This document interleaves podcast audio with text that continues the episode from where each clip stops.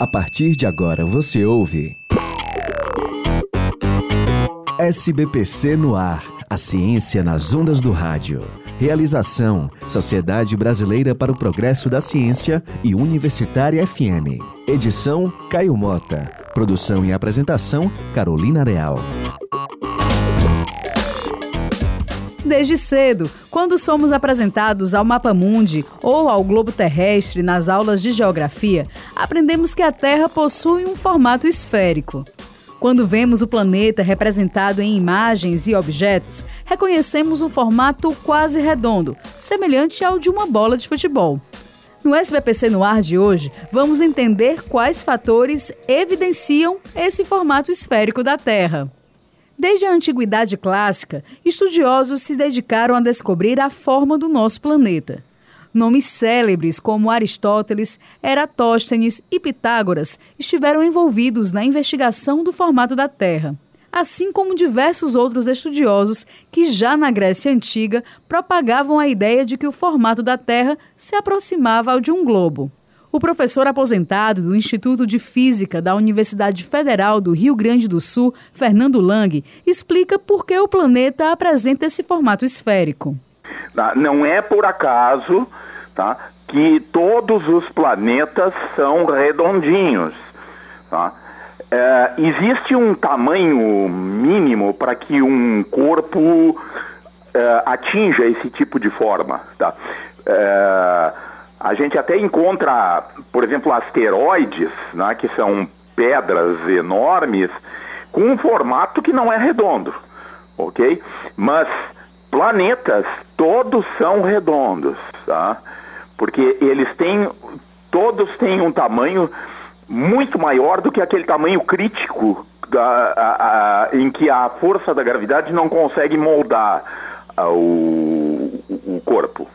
Por puxar os corpos em direção ao centro do planeta, acredita-se que a força da gravidade tenha modelado a superfície da Terra e dos demais planetas do universo no formato chamado de geoide, um volume geométrico que não é exatamente redondo por possuir polos achatados.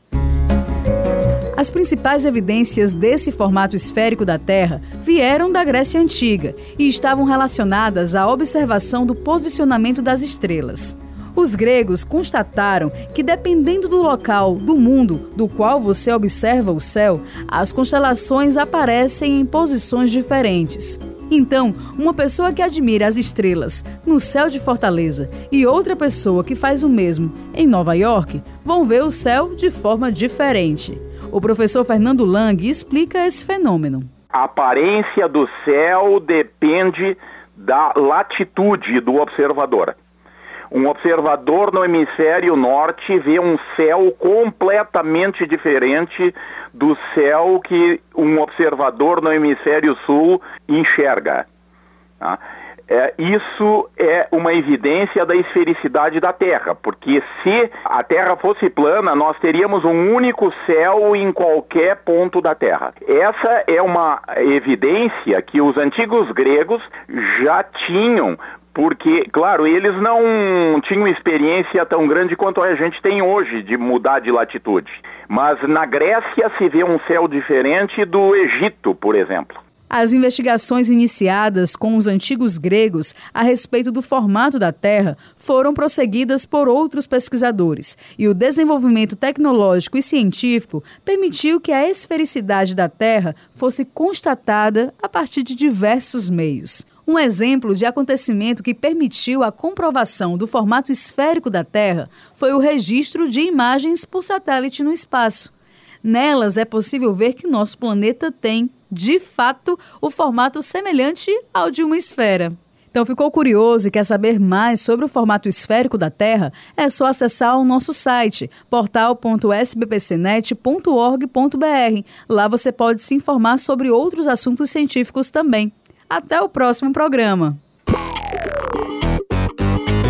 Você ouviu SBPC no ar, a ciência nas ondas do rádio.